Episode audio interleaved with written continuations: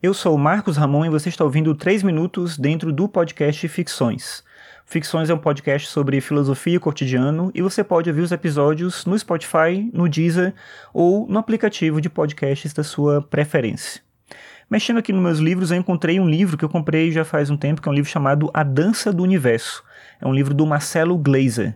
Esse livro é de 2006 e o Marcelo Glazer especificamente ficou um pouco mais conhecido aqui no Brasil. Ele é um físico que hoje trabalha nos Estados Unidos, mas ele ficou mais conhecido aqui no Brasil como a série que ele comandou no Fantástico na época. Eu não lembro quando foi, que ano foi, mas era uma série de divulgação científica. Um pouco na linha, claro que guardando as proporções, um pouco na linha da ideia do cosmos, de trazer elementos da física e trabalhar um pouco nessa popularização do conhecimento. Na época, acho que estava muito em voga e o Fantástico fez uma série com ele que, inclusive, era bem legal.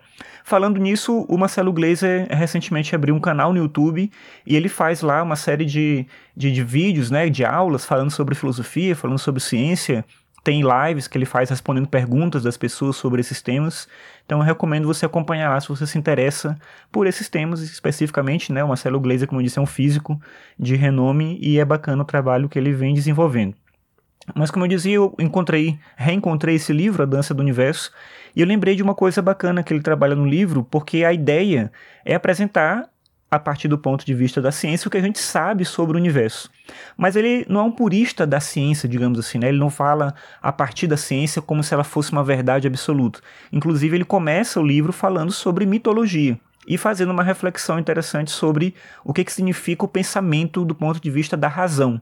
Quer dizer, a ciência é uma atividade racional, mas o mito é irracional se costuma às vezes fazer essa oposição, não tanto com a ciência, mas com a filosofia, como se o mito fosse uma tarefa, uma forma de pensar anterior à nossa capacidade racional, e aí a filosofia representaria isso, posteriormente a ciência ocupando também esse lugar. Mas na verdade não é bem assim, porque o mito, obviamente, é fruto da cognição humana, então é também uma atividade racional.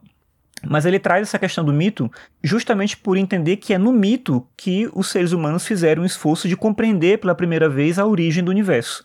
E ele faz uma classificação interessante de mitos, ele vai citando exemplos desses mitos, a partir de uma pergunta. Essa pergunta é: existe um começo? E aí tem duas respostas para essa pergunta. A resposta é sim, existe um começo, e a outra resposta é não. Quando a resposta é sim, a gente tem mitos com criação.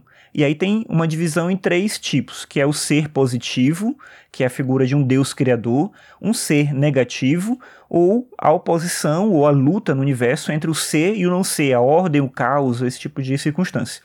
E quando a resposta para a pergunta é não, a gente tem mitos sem criação. Parece meio estranho isso, um mito sem criação, mas é porque nessa divisão entre o sim e o não, a gente tem três formas de compreender o universo. Uma, uma estrutura linear, que existe um ser criador, e aí o universo e a própria história caminha numa certa linha, como se fosse uma linha de progresso até um possível fim. E no não a gente tem duas possibilidades. Uma é a ideia de uma existência eterna, o universo sempre existiu e sempre vai existir.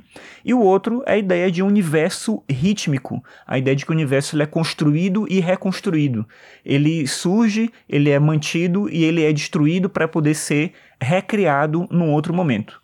Eu acho essa ideia bem interessante, a forma como ele apresenta os mitos. E talvez, não sei se eu vou fazer isso, mas talvez seja uma ideia, para os próximos episódios eu traga alguns mitos que refletem essa discussão que ele apresenta aqui, mas fica já essa indicação do livro A Dança do Universo.